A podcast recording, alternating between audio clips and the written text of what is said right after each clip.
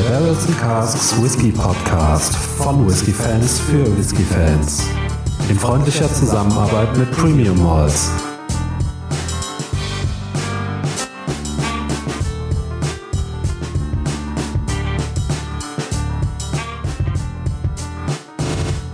Hallo und herzlich willkommen zum Barrels and Casks Whisky Podcast. Ich bin der Faro. Bei mir ist wie immer ich bin der Micha. Äh, hallo an alle, die zuhören. Hallo Micha. Äh, ja, wir verkosten heute wieder einen Whisky und der wäre welcher bitte? Ja, Faro, heute habe ich dir äh, quasi schon Klassiker mitgebracht. Ähm, heute verkosten wir einen Artback aus der Core Range und zwar den Artback Ugedal Uhu. oder Eugedale. Ugedal, Eugedale. Ich habe jeder wisst, kann das ja meinen. Ne? Ja, ne, zu handeln, wie er gerade Lust hat. Ähm, ja, das ist äh, quasi ein fassstarker, in Anführungsstrichen, Whisky mit äh, 54,2 Volumenprozente, nicht gefärbt, nicht kühlfiltriert und gereift ist das Ganze in Bourbon und Sherry Casks. Ähm, es gibt wohl Seiten, äh, die wissen es wohl etwas besser als wir, die sagen, es liegt so um die 90 Prozent bei Bourbon und 10 Prozent bei Sherry. Welcher Sherry es ist, das wissen wir leider nicht genau. So sieht's aus. Ja. ja. Endlich haben wir ihn mal vor der vor, vor Mikrofon, ne? So lange schon danach geschmachtet davon geredet, aber ja, genau. äh. Ja, Glas schon, äh, beziehungsweise Nase schon im Glas, Glas schon auf der mhm. Nase. Natürlich, Glas auch später dann im Mund, aber äh, erstmal unter der Nase. Sehr schön, sehr schön harmonisch. Hier ja. das Zusammenspiel aus Rauch, Süße, Sherry-Noten, nicht zu stark. Ja, mhm. genau. Also wirklich nur so ein so ein Hauch. Ne? Du musst dich wirklich schon sehr darauf konzentrieren, die Sherry-Noten quasi zu erreichen, wenn du so möchtest. Mhm. Aber trotzdem äh, typische Artback-Noten sofort vorweg. Also Ananas, äh, die, die Zitrus-Mix sozusagen. Genau, ähm, und diesen, diesen aschigen Rauch. Ja. Lagerfeuerig. Äh, Mit ganz ordentlicher ähm, Einschlag äh, von äh, Jod, Salz. Ja, ja. Ich weiß gar nicht, Jod geht für mich immer so ein bisschen noch mal mehr ins Medizinische als jetzt nur Salz. Deshalb mhm. beim Salz bin ich sehr bei dir, beim Jod nicht so nicht so 100 Prozent, aber ja, doch. Ich habe schon so so ein so ein so ein leicht ähm, nicht so medizinisch wie bei Lefroy jetzt, aber mhm. trotzdem schon so ein bisschen was so in die Richtung gehend. Ja, ja, dezent. Ja. Habe ich äh, sonst übrigens auch seltener bei Artback. Und aber eine, eine richtige Intensität hier im Glas. Also der kommt fast stark. Ja. Oder beziehungsweise sind ja in so großen Batches, wo man nicht mehr sicher sein kann, ist es wirklich fast stark oder ist es einfach nur sehr hochprozentig abgefüllt. Steht ja auch nicht Casks Rank drauf. Ähm, ja. 54,2 Prozent, auf jeden Fall eine hohe Alkoholstärke. Ähm, trotzdem, der ist nicht, kommt überhaupt nicht verschlossen oder, oder sowas daher und trägt nee. eben durch diese Alkoholstärke richtig viel, viel Aromen raus.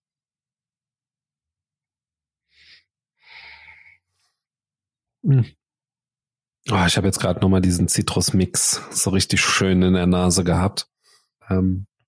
Und ich habe äh, jetzt aber auch schon so etwas gesetztere ältere Noten. Der ist mhm. ohne, ohne Altersangabe. Trotzdem habe ja. ich hier so ein bisschen diesen Einschlag von Leder, von Tabak. Ja, da könnten die, da könnten dann tatsächlich die die Sherry-Noten äh, mhm. äh, oder oder vielmehr der Sherry-Einfluss könnte äh, dazu beitragen, dass man jetzt noch diese diese Noten bekommt und da irgendwie verorten kann. Ähm, ansonsten die Sherry-Noten wirklich eher verhalten. Also jetzt so ein so ein typischen Sherry-Charakter rausriechen. Ich weiß nicht, was uns gleich noch am Gaumen erwartet, beziehungsweise ich weiß, was uns gleich beim Gaumen erwartet. Das wäre ja total gelogen. Aber ähm, ich will da noch nichts vorwegnehmen. Trotzdem, so in der Nase doch eher so passiv. Wobei ich sagen muss, also ja, ähm, steht hier definitiv nicht im Vordergrund, aber der Einfluss ist auch trotzdem unverkennbar. So habe ich das, also das ist für mich definitiv spürbar, dass hier eben Süßwein fast seine Finger mit dem Spiel hatte. Okay. Es gibt ihm eben halt gegenüber den anderen Artbacks eben dieses, dieses gewisse Extra. Ja. Das habe ich schon definitiv rote Früchte. Wollen wir es probieren? Jawohl. Slanche. Slanche. Ja, doch. Jetzt im Mund kannst du es besser ausmachen, definitiv. Also jetzt im Vergleich zu einem Zehner Artback. Ne, um um mhm. jetzt noch nicht ganz auf die Aromen eingehend, aber jetzt merkst du schon, dass da noch irgendwas mit im Spiel ist. Also deutlich. Ähm, magst du anfangen? Ja, also zunächst der Rauch hier. Wow. Äh, richtig stark, richtig dominant auch, Artback typisch. Ähm, klar, wir haben es hier mit der Fassstärke, also der ist aber richtig ungezähmt, ungezügelt, äh, ja. spielt er hier auf. Richtig schöne Lagerfeuer, kalte Asche, äh, eher so, eher so Lagerfeuer am Tag danach, ähm, oder so, mhm. so gerade noch am Ausglühen. Richtig dominant und, und, und stark. Ähm, typische Artback süß auch mit dabei. Ja, Bourbon-Noten ja, aber auch hier stimme ich dazu, so der, der Sherry macht sich hier im, im Gaumen deutlich bemerkbarer. Und ähm, ich habe hier auch wieder, also die, die, die roten Früchte, Schokolade, aber auch diese Leder-Tabaknoten ja. spielen hier sehr schön auf. Ja, bei mir sind's, äh, ich bin da quasi fast bei dir. Bei mir ist es äh, noch so ein bisschen, ja, wenn ich jetzt spezifizieren will, so abgesehen von den typischen Bourbon-Noten und auch diesem Citrus-Mix, äh, den du ja bei Artback hast mit Ananas, also das, was ich quasi schon in der Nase hatte, äh, bleibt hier vorhanden, definitiv, aber jetzt kommt noch so ein ganz kräftiger Einschlag mit eher so Honig und auch Karamell habe ich, aber so eher so sehr bitter, bittere Karamellnoten. Mhm. Ähm, und äh, weniger rote Früchte bei mir, dafür aber zum Beispiel Schokolade. Mm. Sehr ordentlicher Einschlag Schokolade, äh, woran ich jetzt zum Beispiel ähm, vielleicht zumindest schon mal drauf tippen würde, wenn es nicht wüsste, dass hier äh, Sherry mit im Spiel ist. Ähm, eine ordentlich kräftige Süße, finde ich. Ja. Also wirklich schon, du merkst schon richtig so, boah, hm. ähm, ja. sehr schön auch im Zusammenspiel dann wieder mit den Zitrusnoten. So ein bisschen süß-sauer. äh, der Rauch doch, äh, wie du schon sagst, also da bin ich absolut bei dir, eher so aschig und, und kalter Rauch vielleicht so ein bisschen, also so ne, Lagerfeuer brennt nicht mehr, aber es, es, es raucht noch, es, mhm. ne, also auch da sehr schön. Ähm, und dann habe ich noch eine sehr kräftige Süßholznote, die hier äh, mit reinspielt. Richtig. Ja, total. Mhm. Total. Was den Alkohol angeht, also, du hast schon gesagt, ähm, sehr ungezügelt, zumindest von den Aromen. Ich finde hier auch, was den Alkohol angeht, äh, finde ich, der ist hier sehr ungezügelt im Glas, wobei ich das bei dem Whisky, und ich bin da ja, wie der geneigte Hörer ja weiß, etwas empfindlicher als du, Faro, aber hier bei dem passt mir das super. Das gehört für mich einfach zu diesem Whisky mit dazu. So als Gesamtpaket. Sehr, sehr cool. Und dieses Wilde, dieses. Ja, genau. Ja. Ja, wirklich äh, ein sehr schöner, sehr schöner, intensiver Tropfen, der hier wieder auch alles zu bieten hat. Ja, absolut. Die, ähm, ich finde es echt erstaunlich dafür, ja, wie gesagt, wir hatten diese Zahl mal, mal aufgeschnappt im Netz, ähm, konnten den nicht verifizieren, diese 90% mhm. Bourbon, 10% Sherry. Ja. dafür hat er schon wirklich viel, viel Sherry-Fracht mitgenommen. Für dieses Verhältnis ja. finde ich das äh, erstaunlich. Absolut, ja. Mhm. Ähm, grundsätzlich, also äh, um nochmal ganz kurz zurückzukommen auf die Hast du etwa Wasser in dein Glas? Hast du mir heimlich zugeguckt, oder wie? Das würde ich nie machen. Ähm, ja, nochmal ganz kurz, ähm, um auf die, die Aromen zurückzukommen. Äh, worüber wir nämlich noch nicht geredet haben, ist, dass der auch äh, eine sehr krasse Holzigkeit hat. Äh, Gerade mhm. so im, äh, im Mund. Der ist auch sehr, sehr trocken oder wird sehr, sehr trocken. Gut, bin mir jetzt nicht sicher, ob es auch an der Alkoholstärke liegen kann, aber trotzdem ne, sehr trocken, sehr erdig, sehr mineralisch, mit einem ordentlichen Schlag Salz noch. Aber auch das. Ähm, der Whisky ist äh, sowieso ähm, Artback und ich, äh, wir sind ja nicht mehr so ähm, die besten Freunde äh, nach einigen enttäuschenden Abfüllungen. Aber ähm, ich muss sagen, dieser aus der Core Range äh, ist einfach, das ist für mich der Artback schlechthin. Absolut. Ja, ähm, dann melde ich mich nochmal zu Wort nach meinem kurzen Experiment. Ich muss ja. zugeben, ich glaube, ich habe den noch nie mit Wasser verdünnt. Ähm, und ich habe hier eine Flasche stehen davon.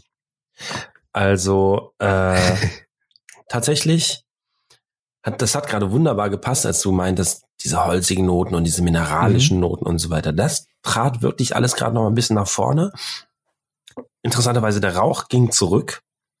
Okay. Ich habe das ja häufig bei fast starken Erfüllungen, dass der Rauch sich dann erst nochmal wirklich öffnet. Ähm, der ging zurück und es kamen mehr Bourbon-Noten zum Vorschein. Es kam Vanille, es kam süße Karamellnote.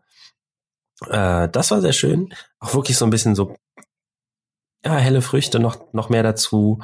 Wurde auch tatsächlich generell so ein bisschen fruchtiger. Und ähm, ja, gleichzeitig eben der Rauch geht, geht nach hinten, die Würze, Mineralität